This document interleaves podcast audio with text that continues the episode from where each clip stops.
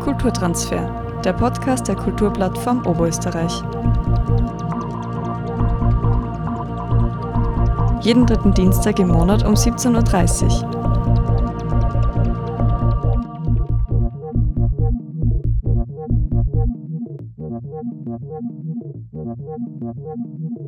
Ich habe die Christina Balind da bei uns im Studio als Gast.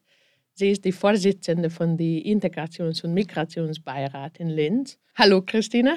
Hallo. Schön, dass du da bist. Und die Eileen, Eileen Yilmaz ist auch bei uns.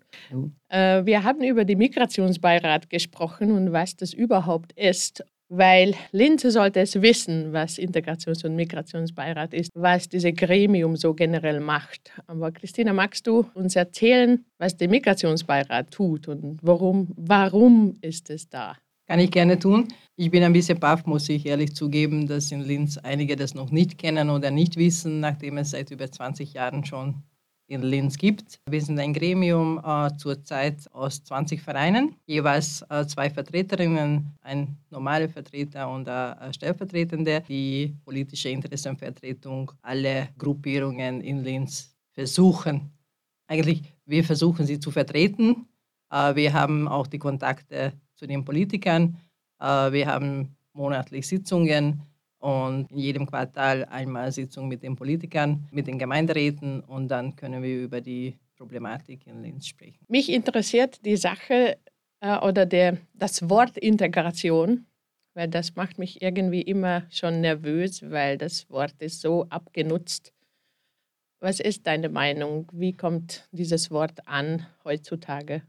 Heutzutage ist das Wort extrem negativ, meiner Meinung nach. Es, ich würde sagen, es ist seit mindestens zehn Jahren in extreme Negative gegangen. Seit ich in Linz lebe, also das ist mittlerweile über 20 Jahre, ist es immer schlimmer geworden. Also wenn ich das irgendwo erwähne, Migration oder Integration, äh, dann wird es den Menschen schlecht. Allein vom Wortwahl her. Und ich habe es eh schon äh, vor ein paar Jahren bestrebt, dass wir diese Migrations- und Integrationsbeirat umbenennen, weil es allein so äh, eine negative Wirkung hat bei den Menschen. Also mittlerweile ist es so, dass die Leute glauben, es sind alle Asyls. Oder es sind alle äh, Verbrecher, was auch immer. Also es wird kein Unterschied gemacht äh, zwischen Europäern, Drittländern, äh, lang hier lebende, äh, ethnische Gruppierungen, was auch immer, sondern alles in einen Topf geworfen, Migration, Integration, ja, es sind eh die Fremden im Land. Und das finde ich auch nicht schön. Wobei ich muss ehrlich zugeben, ich, ich hasse es generell, wenn, wenn die Leute, egal aus welcher Herkunft, Unterschiede machen. Jeder soll seine Chance haben, aber Integration ist für mich eigentlich eine Selbstverständlichkeit. Also ich brauche dafür das Wort nicht. Wenn ich irgendwo ankomme, ich will mich anpassen, ich will dieses Leben erlernen, kennenlernen und ich möchte gerne auch den Menschen äh, die Chance geben, dass sie mich und meine Kultur, meine Interesse kennenlernen. Das ist für mich Integration. Und das ist eine tägliche Arbeit. Das fand ich auch zum Beispiel interessant. Wir haben sogar eine deutsche, einen deutschen Verein oder ja? wir haben einen deutschen Verein auch. Die Pifkis? Die Pifkis sind in der Migrationsbeirat drinnen und sie erleben eigentlich die genaue Behandlung, was äh, Migrant zu sein bedeutet in Oberösterreich und in Linz, obwohl die die Sprache beherrschen. Und so ist es nicht, nicht mehr nur die Sprache, dass wir nicht die gemeinsame Sprache sprechen. Was wären die Vorschläge für eine, eine bessere Name? Mittlerweile kann ich das wirklich nicht sagen, weil äh, die Unterschiede so extrem groß sind zwischen den Nationen, die auch in MIP vertreten sind und die außerhalb der, äh, des MIBs vertreten sind. Und meiner Meinung nach gehört einfach, äh, das vergrößert diese Gruppe, dass, dass mehrere Leute, auch Österreicher dabei sind, dass sie das sehen, dass da was geschieht. Pädagogen gehören unbedingt rein, weil sie die meisten Kontakte, meiner Meinung nach die meisten Kontakte mit den Migrantenkindern haben, im Kindergarten, Travaillstube, äh, Volksschule, und natürlich in höheren Schulen, aber das fängt äh, meiner Meinung nach im Kindergarten an. Haben PädagogInnen hier in Linz oder in Österreich überhaupt genug Erfahrung oder Ausbildungen, um überhaupt diesen migrantischen Kindern auch äh, genügend helfen zu können? Weil es gibt dann immer wieder in den, Deutschen, in den Pausen wird Deutsch gesprochen. Und das ist jetzt so, und das ist ja auch nicht der richtige Ansatz, denke ich mal, oder? Das ist absolut nicht der richtige Ansatz. Ich höre auch sehr skurrile Geschichten, auch sogar von äh, Volksschulen und äh, höheren Schulen auch, wie die Pädagogen äh, mit den Kindern umgehen teilweise extreme Diskriminierungen gibt es auch. Ich kann es leider nicht beantworten, ob sie äh, richtig geschult sind. Ich bin einfach überzeugt, äh, mit der Situation ist jeder überfordert. Also ich glaube einfach, dass sie auch in pädagogischen Einrichtungen darauf nicht vorbereitet waren, dass diese Migrantenwelle so hoch sein wird. Wie kann man da unterstützen? Also würde es, glaube ich, helfen, wenn die PädagogInnen mal euch sozusagen besuchen und mal sehen, was ihr so eine Arbeit leistet und dass da ein, ein Austausch überhaupt einmal stattfindet? Ein Austausch wäre sicherlich hilfreich, weil sie eben die Problematiken kennen. Wir könnten auch äh, erfahren, was ihre täglichen Probleme sind mit den Kindern. Teilweise, weil sie zum Beispiel in einer Schulklasse sind, 20 äh, Kinder, davon 18 unterschiedliche Nationen. Das ist sicher absolute Überforderung für Pädagogen äh, auch. Ich denke schon, dass wir beidseitig davon profitieren könnten. Und in erster Linie, man müsste die Eltern dazu auch einladen oder irgendwie die Eltern auch dazu bringen, dass sie, dass sie die Interesse haben, mehr für ihr Kind da zu sein und mehr das System kennenzulernen. Weil, weil ich sehr viele Eltern auch kenne, die sagen, ja, in der Schule machen sie das schon. Und ich glaube, das ist zu wenig. Können die Eltern jetzt beim sozusagen beim Migrationsbeirat Unterstützung sich holen oder Informationen holen oder was sind genau eure Aufgabenfelder, die ihr so macht? Informationen können Sie schon holen, äh, von Integrationsbeirat auch und vom Integrationsbüro noch mehr. Also ich finde, Stadt Linz äh, bewegt sehr vieles, äh, gibt sehr viele Möglichkeiten den Eltern genauso äh, wie den Kindern. Nur meiner Meinung nach, es ist immer noch viel zu wenig Interesse von den Eltern auch. In der Satzung des Migrations- und Integrationsbeirates der Stadt Linz steht unter Zweck, Aufgaben und Ziele des Migrationsbeirates, dass kulturelle und soziale Veranstaltungen im Sinne der gemeinsamen Teilnahme der ausländischen bzw. migrantischen Mitbürgerinnen und der österreichischen Staatsbürgerinnen in Linz zu entwickeln und Vorschläge zu beraten. Wie tut ihr das oder wie tut der Beirat das? Haben, habt ihr Budget dafür? Gibt es Geld dafür? Ist das ehrenamtliche Arbeit? Wie ist das organisiert? Unsere Arbeit ist absolut ehrenamtliche Arbeit. Wir können Veranstaltungen organisieren. Wir können eventuell Budget von Staat oder von Land Oberösterreich dazu bekommen. Darüber wird aber entschieden. Äh, es sind einige Richtlinien, was wir auch einhalten müssen. Das Projekt muss äh, unbedingt integrativ sein. Darunter sind auch einige äh, Maßnahmen, was man einhalten muss. Mit den Veranstaltungen habe ich das meiste Problem, dass da immer noch viel zu wenig Leute kommen, beziehungsweise seit Jahrzehnten eigentlich immer dieselbe Personen daran teilnehmen. Egal, ob das jetzt äh, kulturelle oder wissenschaftliche äh, oder politische äh, Veranstaltung sein sollte, es sind 80 Prozent dieselbe Personen da. Also wir laden wirklich alle ein, die kommen aber nicht. Und das ist mein Problem, weil man sich bemüht, immer neue Leute dazu zu bewegen, dass sie das überhaupt anschauen, dass sie mal neue Informationen äh, holen, dass sie andere Leute kennenlernen, die eventuell dieselben Probleme haben, dass sie sich selber austauschen können. Und das funktioniert nicht so, wie ich mir das vorstellen würde. Ich meine, weil, weil ich sehe da, dass, dass die, die migrantischen Vereine, wenn ich das so sagen darf, jetzt äh, genau solche Probleme haben, wie zum Beispiel andere Kulturvereine, die in Linz oder in Oberösterreich tätig sind. Zum Beispiel, wo hole ich Geld oder wie fördere ich meine Veranstaltungen? Beziehungsweise wie erreiche ich mein Publikum? Weil da finde ich zum Beispiel, dass, dass viele Migrantinnen auch zerstreut sind in Linz und Oberösterreich. Wie mache ich Werbung dafür? Wie lade ich die Menschen ein? Wie finde ich einen bestimmten Platz für meine Veranstaltung? Wo soll ich das abhalten? Und wer kommt und wen lade ich ein, von den Politikerinnen zum Beispiel? Wer wird überhaupt kommen? So, da gäbe eigentlich relativ viel zum Austauschen Und die Frage ist, welche Veranstaltungen sind jetzt zum Beispiel von die Migrationsbeirat geplant für 23, was, was ähm, als Möglichkeit wäre für solche Austausch? Äh, Möglichkeiten sind immer, also wir haben jedes Jahr unterschiedliche Veranstaltungen auch und es sind äh, immer wieder welche, die sich äh, wiederholen. Zum Beispiel im Mai haben wir Tafelvolle äh, Vielfalt.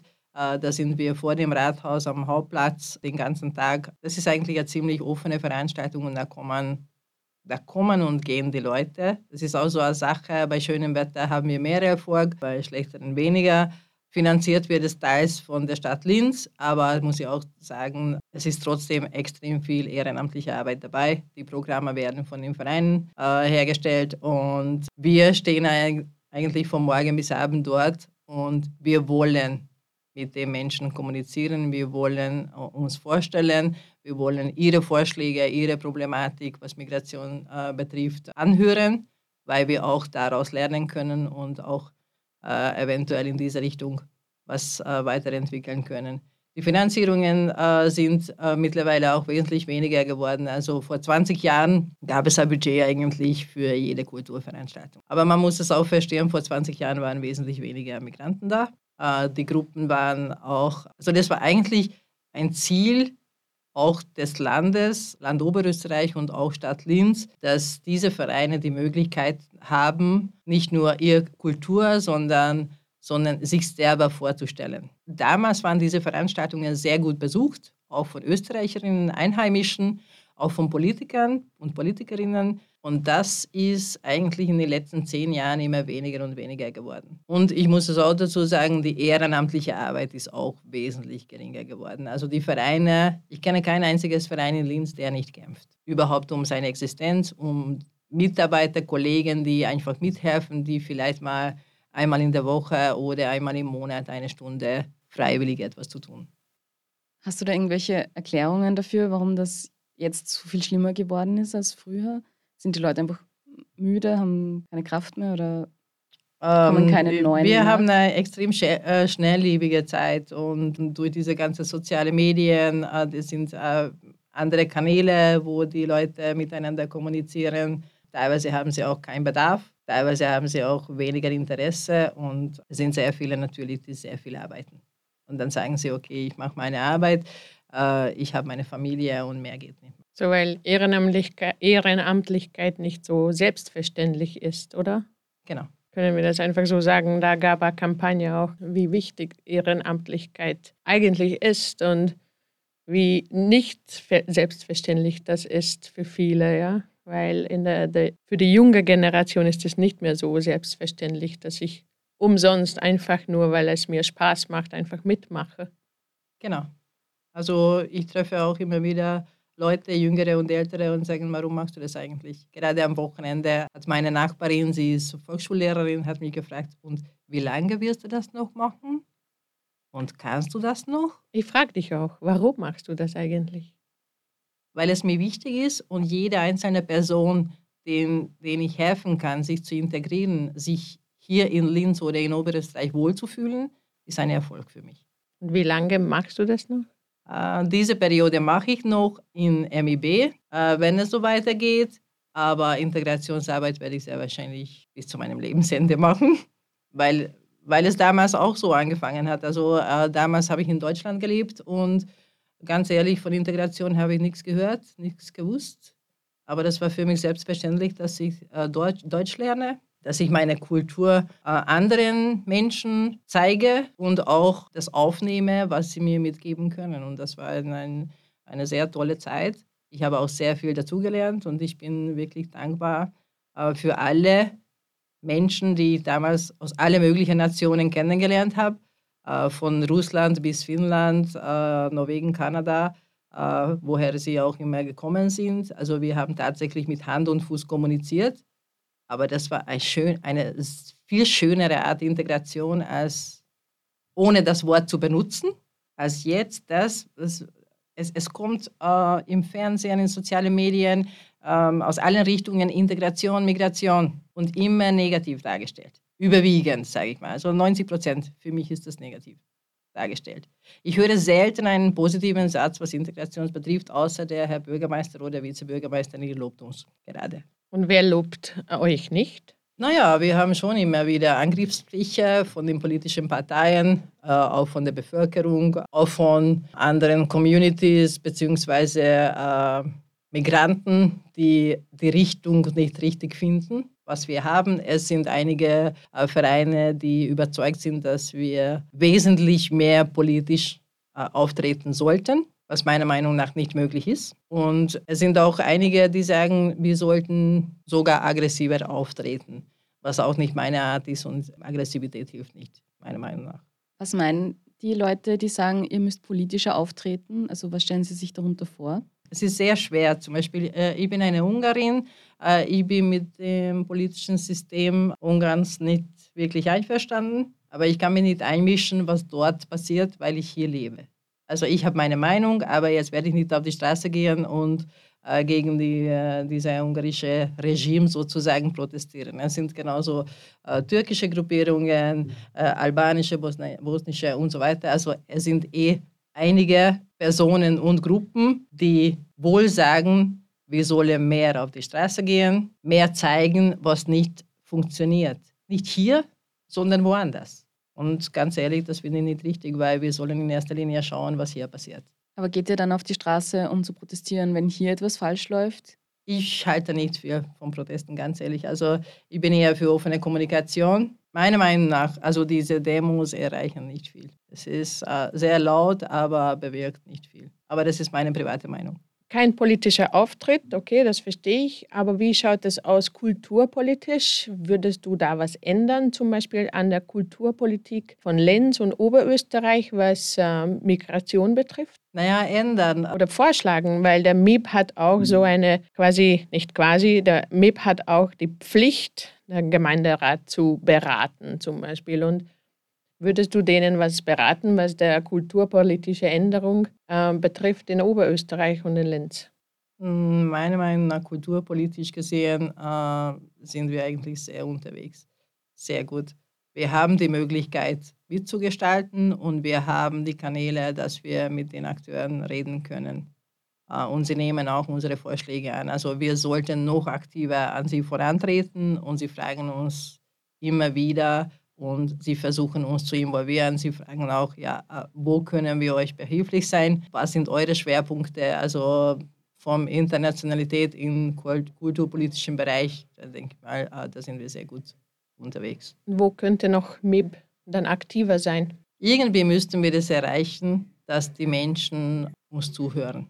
Ich, ich weiß es seit Jahren nicht. Also ich bin ständig am Überlegen, wie wir das am besten machen können. Die sozialen Medien sind es nicht. Wir haben gehofft eigentlich vor ein paar Jahren, dass dieser Weg der richtige wird, aber wie man das anschaut, wie viele Follower äh, MIB hat, dann ist es eh nicht der richtige Weg, äh, scheinbar. Ich verbinde das mit dem, dass äh, gerade das Wort Migration und Integration nicht die Interesse weckt. Also es sollte irgendetwas sein, was mehr die Interesse der Bürger weckt aus allen Nationen, die in Linz oder in Oberösterreich leben. Aber dafür zum Beispiel diese Kulturveranstaltungen, was du erwähnt hast mit der Tafel voller Vielfalt oder der Tag der Sprachen Tag haben wir der im Sprachen, Herbst. Genau. genau. Oder der Woche der Sprachen und die sind dann solche Veranstaltungen, was, was dazu beitragen könnten, oder? Könnten, aber kommen trotzdem nicht an, weil eben zur Woche der Vielfalt kommen noch wesentlich mehr Personen, aber zum Beispiel Tag der Sprachen oder Woche der Sprachen kommen immer dieselben. Mhm. Also außerhalb, ja, wir laden immer wieder äh, externe äh, Gäste ein, äh, national und international, die etwas mit Sprachwissenschaft äh, zu tun haben oder in diese Richtung schon etwas bewegt haben oder gute Ideen hätten aber es ist für mich trotzdem noch viel zu wenig. Mein Problem ist äh, einfach, dass es immer noch sehr viele Menschen und immer mehr Menschen sind, denen es nicht wichtig ist, in diesem Land Deutsch zu lernen. Und das ist für mich ein sehr großes Problem, weil natürlich ist eine Muttersprache extrem wichtig. Auch für die Familie, für die Kinder ist es sehr wichtig, wichtig für ihre Entwicklung. Aber dass die gesamte Familie, wenn man hier leben will, Deutsch lernen sollte, das ist für mich eine Selbstverständlichkeit. Haben die Menschen dann genügend Möglichkeit, Deutsch zu lernen?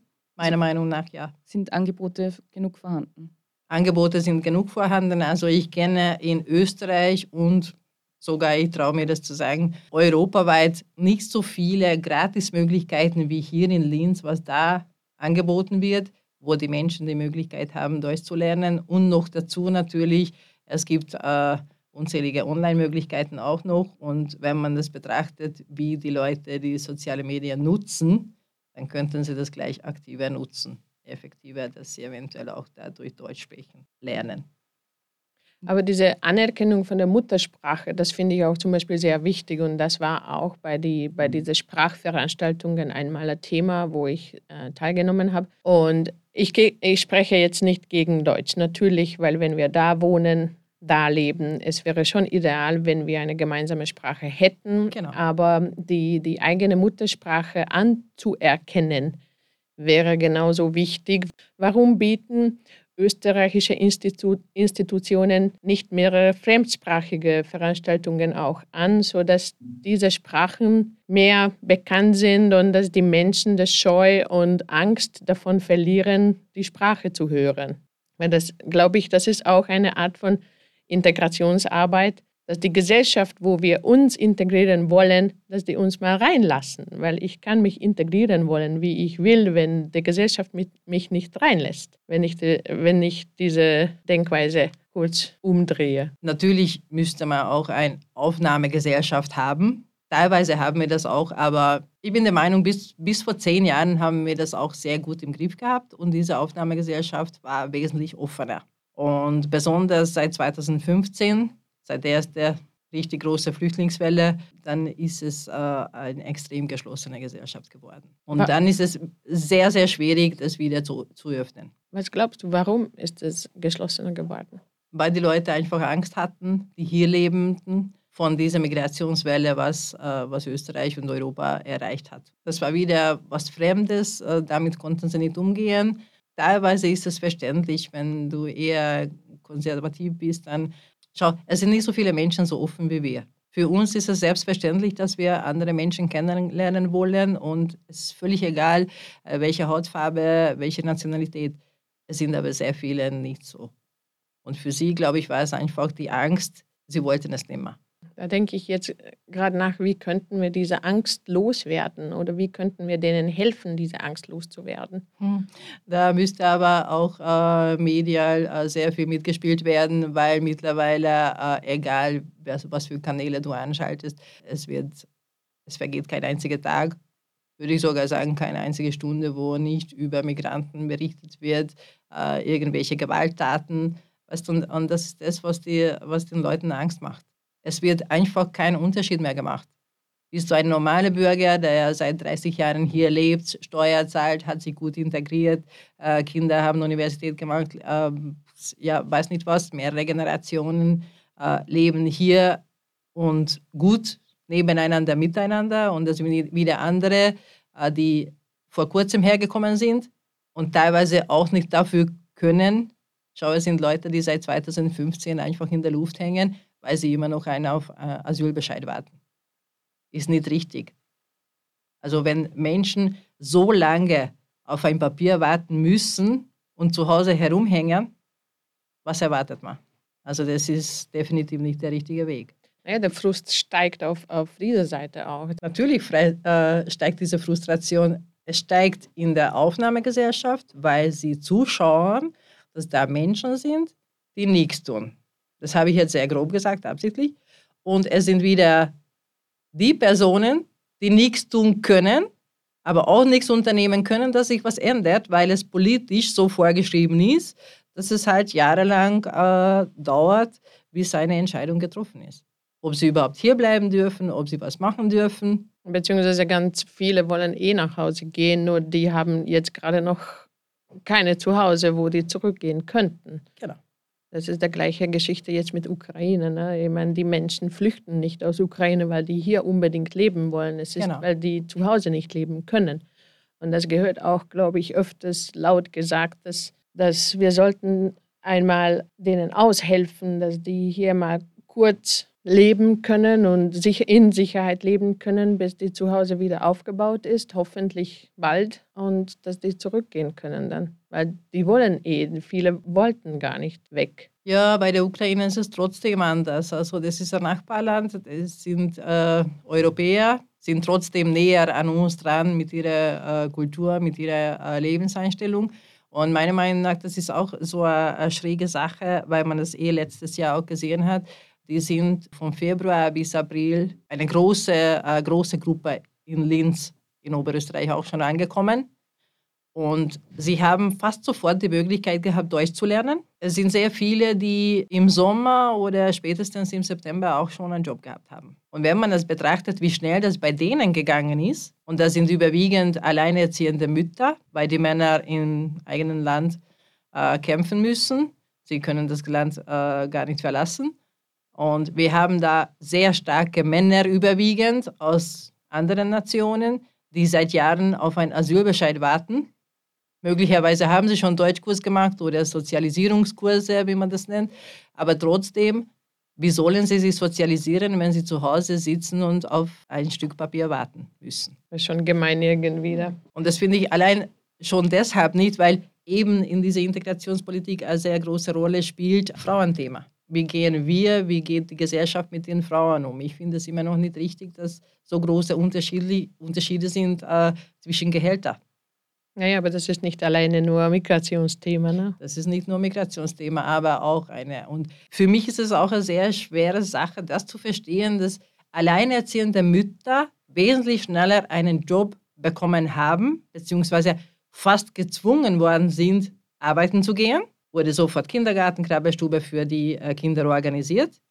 Und da sind starke, gesunde junge Männer, sehr viele ohne Beruf, es sind einige mit Beruf, die nicht einmal die Möglichkeit haben, ähm, arbeiten zu gehen. Was ist der Schwerpunkt? Was hat der Migrationsbeirat als Schwerpunkt gesetzt? Für dieses Jahr? Für dieses Jahr. In erster Linie äh, haben wir äh, Frauenthemen. Das, ist heuer, das sollte heuer sehr stark kommen. Hoffentlich haben wir die Kooperation mit der Frau Kurz-Kattab, äh, die äh, eben jetzt äh, neue Projekte schreibt und auch für Diskriminierungen äh, nicht nur gegen Frauen, sondern allgemein in ihren Projekten äh, involviert. Für mich ist immer wieder ein Thema, die Kinder mehr integrieren zu können, weil wenn wir die Kinder integrieren können, dann integrieren wir die Eltern auch. Und wie können jetzt Leute mitmachen? Weil du hast ja erzählt, dass das Interesse vielleicht nicht so viel besteht, aber können Leute einfach vorbeikommen oder müssen die Mitglied von einem von den Vereinen sein, die bei euch sind? Wie funktioniert der ganze Prozess, wenn jetzt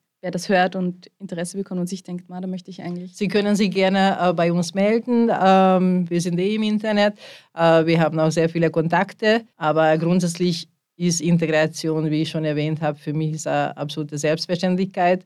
Und Sie können unsere Veranstaltungen besuchen. Sie können selber was tun. Sie können beim Nachbar anklopfen und fragen, hallo, wie geht es dir? So fängt das an. Es sind sehr viele Ungarinnen, Ungarn zum Beispiel, die ich kenne, die nicht einmal ihren Nachbar kennen. Weil sie sagen, ja, okay, das ist zum Beispiel ein Ich, was soll ich mit ihm reden? Ja, warum? Also der Name endet mit Ich, genau. so meinst du? Genau. Und das ist für mich jetzt schon ein Problem, weil ich möchte schon gerne wissen, wer mein Nachbar ist.